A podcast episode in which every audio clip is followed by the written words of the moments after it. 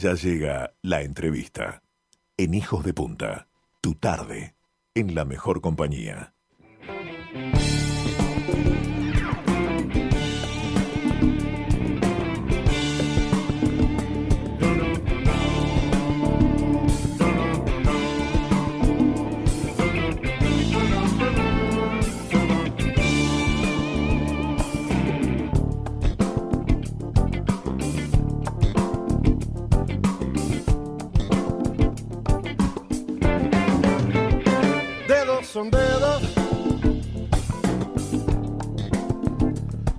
Son días.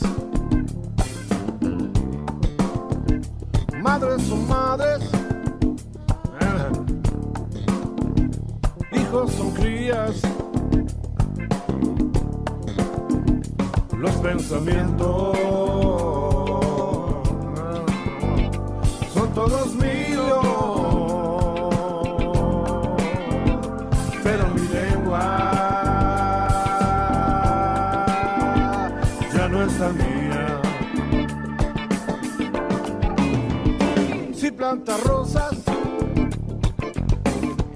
Señoras y señores, estamos con uno de los músicos más talentosos y más queridos de nuestro país. Integró las bandas Quinto, Totem y Opa. Tiene decenas de éxitos en su carrera solista.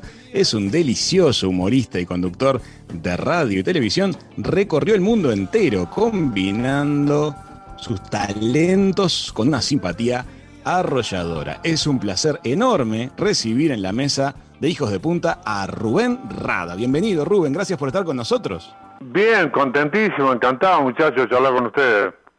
Bueno, Estuve muchas gracias. Para nosotros es una alegría brutal tenerte. Estuve el fin de semana en, en- en el Barradas. Ah, te quedaste en Punta del Este. Sí, divino, tengo unos hoteles divinos, unos amigos ahí. Y estuvimos con mi señora un, un par de días ahí pasando divino. Rubén, bienvenido. Tengo un montón de preguntas para hacerte y estoy Dale. deseando ver tu- tus puntos de vista sobre estas cosas. ¿A vos cuál te parece que es este caldo de cultivo que tenemos que hace que, pese a lo chiquito que es Uruguay, a los pueblos que somos, haya tantos, tantos buenos músicos por kilómetro cuadrado? Bueno, la explicación es este, lo mismo puede pasar, no sé, con, con Inglaterra y Escocia, por ejemplo, son dos países parecidos. Este, los escoceses tratan de hacer las cosas mejor que nadie porque cuentan con un monstruo adelante. Nosotros tenemos Uruguay, eh, tenemos Argentina y Brasil. Entonces todo lo que nosotros hagamos tiene que ser este no superior, pero por lo menos al- alcanzar el nivel de los otros países. Cuando te hablo de nivel, te hablo de Charlie García, de Mercedes Sosa, viste, de, de, de, de Spinetta, de, yo qué sé, Fito Paz en Brasil, Milton Nascimento, Gilberto Gil, Javán, este, pues, millones de, este, de artistas y que, que es difícil este, entrar en esos países. Entonces Uruguay, de a poquito, con este con, con OPA, con los Fatoruso, con, con un montón de artistas, hemos estado llegando, este, los músicos nos conocen todos, a los uruguayos nos conocen todos los músicos de toda América Latina. Lo que nos falta es que nos conozca el, el, el- pueblo, ¿no? No tenemos este todavía ese lugar de tener música, a no ser los iracundos, que fueron muy comerciales y vendieron muchos discos en toda América Latina, los Shakers también, y después de ahí nada. Todo lo demás es pelea y lucha. Es pelea y lucha, pero vos has, has encontrado unas, unas cuantas llaves a esas cerraduras, Sí, porque sí, en primero que... Argentina, eh, pero con los músicos, en Argentina con el pueblo, pero el, el Uruguay son los únicos dos países. Ahora, por ejemplo, estoy grabando un disco con este Ronaldo Bastos, que es un disco que estoy dedicado a mi madre, que era brasilera de Santana del Libramento, y grabé con Carlinho Brown, un samba ahí que sale ahora, y el 26 de, de, de abril creo que sale este el disco. Es un disco dedicado a mi madre, todo en portugués, cantando en portugués. Cantando portugués. Sí. Eh, Rubén, vos sos un tipo que te- tenés unos años y sin embargo tenés una, una 77. vigencia brutal. 7-7. 7-7. Mirá vos, justo te iba a preguntar un número parecido porque hiciste una colaboración con un artista contemporáneo que se llama Ah, con el Peque77. Peque. Sí, Peque 77, divino. Pero bueno, es bueno acercarse a los jóvenes porque eso me dio una alegría, aunque te parezca mentira, graciosísima. Mis nietos que tienen cinco años y ocho años, y otros sobrinos que tengo de, 12, 13, me dice, tío, te fuiste para arriba, grabaste con el peque. ¿Qué buenísimo. Es maravilloso. Para mí es maravilloso. una alegría que recuperar, igual que lo que pasó con Rada para Niños, ¿viste? Yo me encuentro con pibes de 25, 26 años, Rada, vos fuiste la historia de mi vida, yo me vi todo Rada para Niños de chico, conozco toda tu música, tus ideas, viste todas las cosas que yo digo en Rada para Niños, este que no eran solamente canciones tontas, habían canciones que hablaban de, de, todo, ¿no? sí, como tiene que ser. A los niños no hay que tratarlos este, con trivialidad, no necesariamente. Hablamos de la globalización, ¿no? Que en el colegio, por ejemplo, te, te, te, te, te agarran el, el tobogán de todo, el chicle de compartirlo, y decía, qué bueno que cada uno pueda comer su propio chicle, ¿no? Decía Buscalia. Eh, Buscalia, papá de, de, Martín Buscalia, aunque también has hecho colaboraciones. Horacio Buscalia. Con él me el, el, papá de Martín. El papá de Martín, sí, y de, y de Paolo. Claro. Y decime una cosa, este, cuando vos, de alguna manera, toda tu familia está muy vinculada a la música. Tu hijo es guitarrista, tu hija es cantante, este, la pareja y actriz de teatro. Claro, es una familia muy artística. ¿Cómo es una reunión de domingo? ¿Terminan todos haciendo música o de lo último que hablan es de música? No, no, a ver, tiempo no nos juntamos, pero cuando nos juntamos, comemos, cada uno habla de su vida, de sus cosas, y sí, sí habla de música, más que nada hablamos de, la, de, de las cosas nuevas que hay, de los cantantes nuevos, qué te parece este, qué te parece el otro. Ellos lo llamo siempre. Matías toca con el Peyote, toca con este con, con, Martín Buscalia, con Ilia Curiaki. Siempre anda tocando con un montón de gente. Ahora está tocando con la hermana, con Julieta. Este, Lucila armó un grupo, pues sacó un, grabó un disco que creo que un día lo escuches, si lo encontrás por ahí, que está en Spotify, se llama La Trenza. Bien. Que ahí este va a cantar, ahí está Lucila, cantando un muchacho que se llama Claudio Martínez, que es un gran cantor, un negro grandote que canta como los dioses. Este, y bueno, están tocando, van para afuera a tocar el trío, porque ahora está difícil el laburo, Julieta igual, y Matías también, y yo parado. Yo, este, recién el 15, el 16 de, de, estamos ahora que en marzo, Ahora estamos todavía en febrero. Está. 23 de febrero. 6 de marzo creo que voy a hacer un concierto en, eh, en el, Museo del Carnaval. Bien. Vos sos barítono según la clasificación de voces, ¿no? Según lo que dicen soy barítono, pero hablando con una profesora de canto cuando era viejo, ¿no? Pero en la época que cantaba Las Manzanas y Guantanamera, aquellas cosas, eh, se decía que por los registros y las locuras que hacía con la voz, llegaba hasta tener este cuatro octavas, una falsa, ¿no? Que es la de meter la voz para adentro y hacer sonidos raros, esas cosas. Pero llegaba a las notas, a notas superiores que no, que no, que no existen, por ejemplo. Que la que sí, cuando hace con la voz es María Carey. ¿Viste los agudos de María Carey? Sí. Esas cosas las hacía para adentro. Inspirando, tomando aire. Sí, tomando aire, sí. Ahora cuando haces eso del yodel que parece que fuera del Tirol, ¿eso lo haces tomando aire? Claro, uh, uh, uh, eso. Eso, no, sí. no, eso, es para afuera, es ahuecando la voz y dejar que el sonido gire dentro de la garganta. ¿Entendés? Eso lo aprendí un cantor que se llamaba Leon Thomas, un africano que grabó un disco que se llama Gula Matari, que era un grupo que yo tuve, con Quincy Jones. Con Quincy Jones como productor. Sí, cuando escuché esa canción, de esto hace, te estoy hablando de hace 50 años atrás. ¿eh?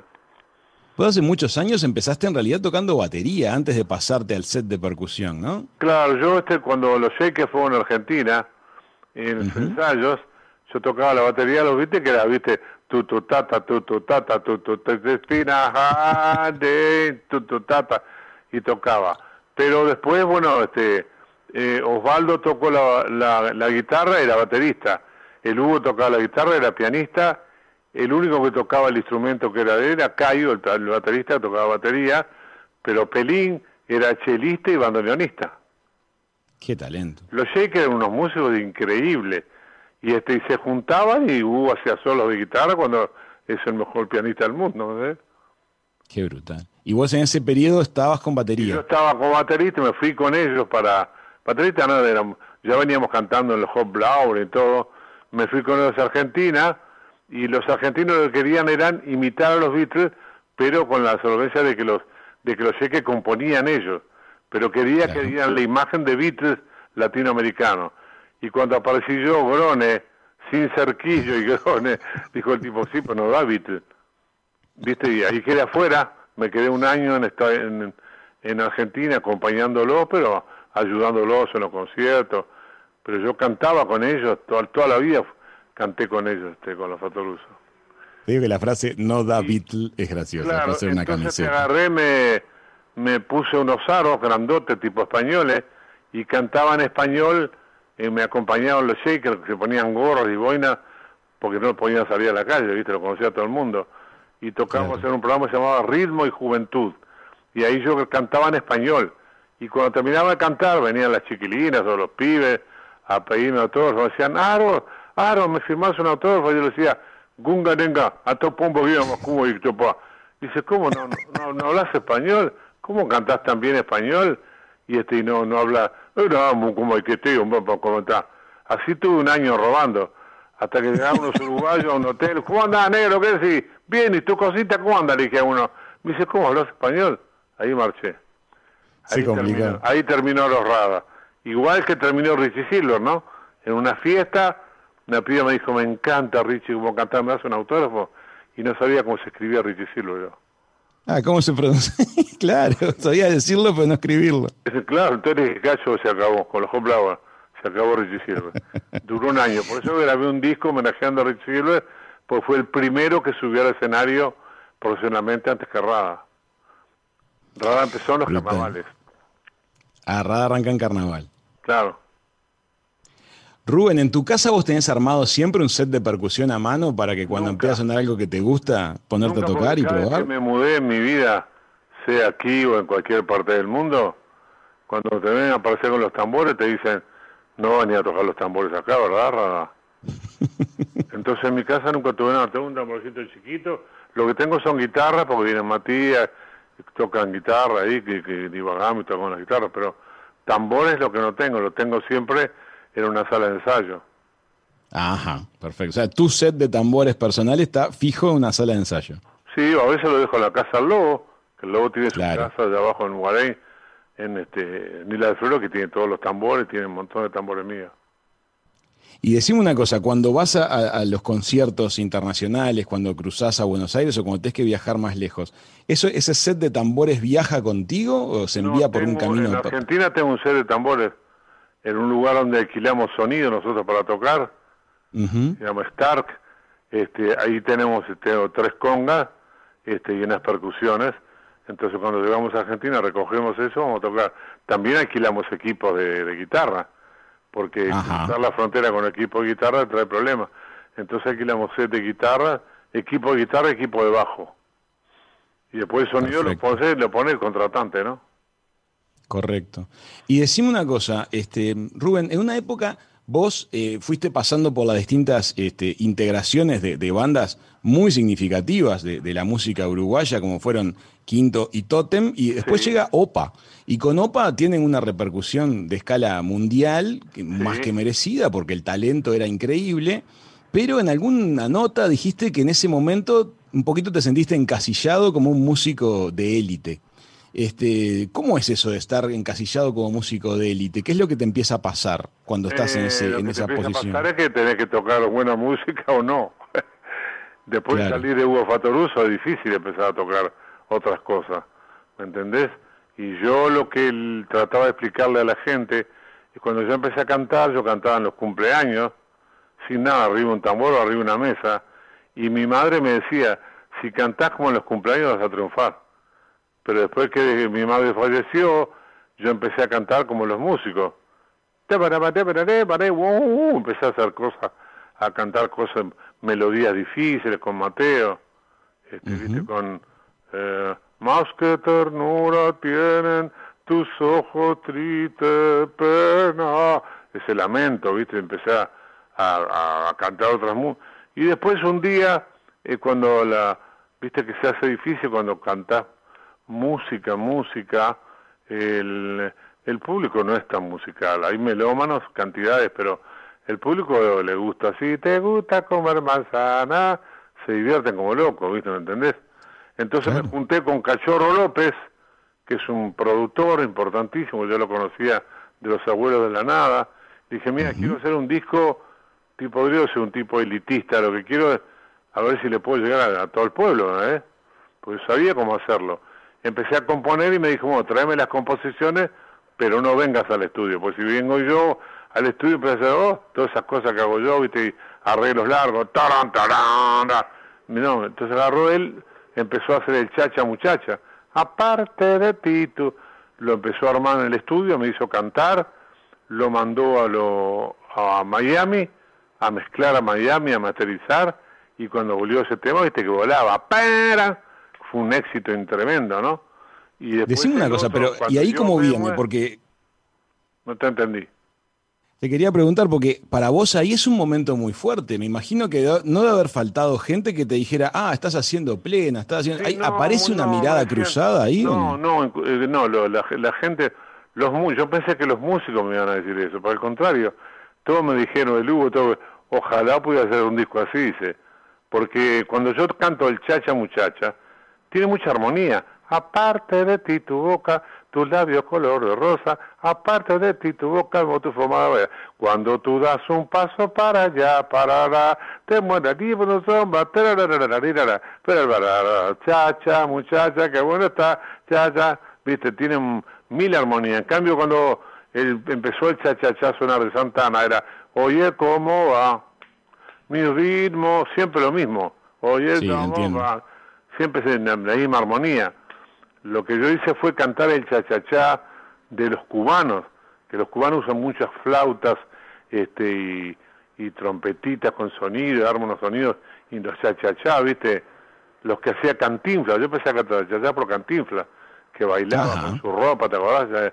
Las clases del cha-cha-cha, las vamos a comenzar. El cha-cha fue un ritmo increíble que barrió América Latina. Después se dejó de tocar. Por eso cuando sale el cha-cha muchacha mío, fue un éxito, pero en todos lados.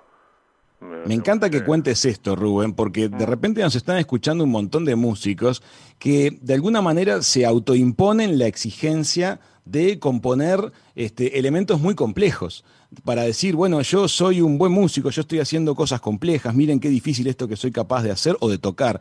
Y vos, que tenés todo ese talento y que tenés toda esa musicalidad y un camino enorme atrás, decís, bueno, no, tiene ningún, no hay que tener ninguna vergüenza de simplificarnos y de ponerle belleza a un ritmo popular. Y la repercusión después en los músicos es buena, no, hay que tenerle temor a esa mirada cruzada. Una cosa es que lo ha agarrado, otra cosa es agarrado un pibe desconocido. ¿eh? Le cuesta mucho más. Yo cuando era desconocido no tenía chance ninguna. Pasa como todo el mundo me conoce y sabe que soy un loco, que he hecho Guantanamera, eh, que he cantado disco tango en Milano y Candombe, que grabé con, con, con Totem Eloísa, rock and roll, que, que viví en Argentina y grabé con, con Mercedes Sosa, con Fito Páez, con Charlie. Eso es otro cantar, ¿eh? Yo lo que hice es tratar de, de cantar esas canciones para poder quedarme en Uruguay. Porque yo vine a Uruguay cantidad de veces, estuve 23 años afuera y venía a tocar acá y me iba el otro día porque no tenía más trabajo que, ese que hacer, ¿me entendés? Y me tuve que con mis hijos, mis hijos no, no nunca habían vivido en Uruguay.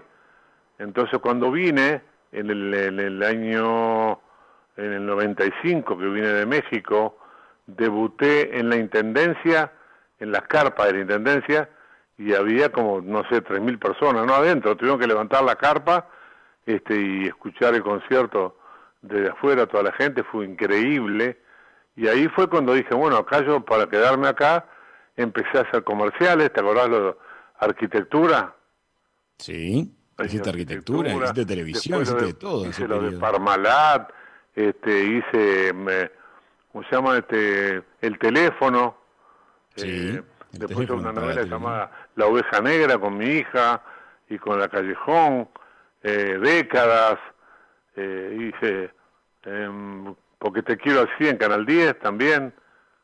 con este Decime una cosa, cuando vos este, te pones a, a- apoyás la cabeza en la almohada, este, ¿qué- ¿cuáles son los, los recuerdos de, tu, de tu- todos tus periodos, de todos tus muchos radas que, que te vienen como los más gratos? ¿Qué, qué- cuál es el periodo con el que más, más feliz te sentiste? ¿O te que te conté el de mi madre, el que iba a los cumpleaños solamente con una mesa, un tambor y cantaba y la gente bailaba.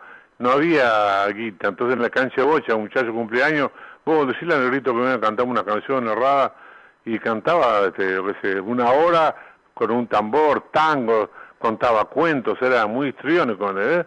Y esta, esta fue la mejor época, fue maravilloso. Y mi primer, mi primer este, disco, Las Manzanas, eso fue para mí maravilloso. Hasta ahí yo era ya, viste, pasaba a ser un rey.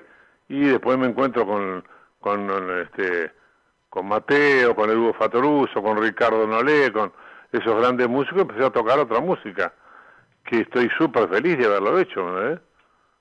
Pero Y has cruzado muchos yo soy- géneros. Soy este culo inquieto, soy este, soy, eh, ¿cómo explicarlo? Soy una bolsa de, ¿viste la bolsa de bombones que tiene bombones de todo tipo? Este, yo no, no soporto, no soy ni candombero, no soy ni tanguero, ni yacero, ni fanquero, soy todo. Yo soy crooner, yo cantaba en, en los barcos, en los hoteles, en, en las fiestas de la colectividad judía, árabe, armenia, lo que fuera, española, canté con los churumbeles de España, un grupo que había acá, y cantaba cuando salí de mi España, a Dios le dije la nada. Por ejemplo, la estoy grabando ahora Angelitos Negros en Candombe. Pintor que pintas iglesia, pintas angelitos negros. ¿Sí la conocés la canción? Es una Qué canción talento que tenés, es tan impresionante. de hace millones de años que cantaba Antonio Machín, un cubano que le cantaba a, la- a los pintores que viste que, le- que pintaba poesía, por cómo la vi- Dios no lo- lo- los quiere a todos, cómo pintan las iglesias todos angelitos, pero no nunca hay un angelito negro.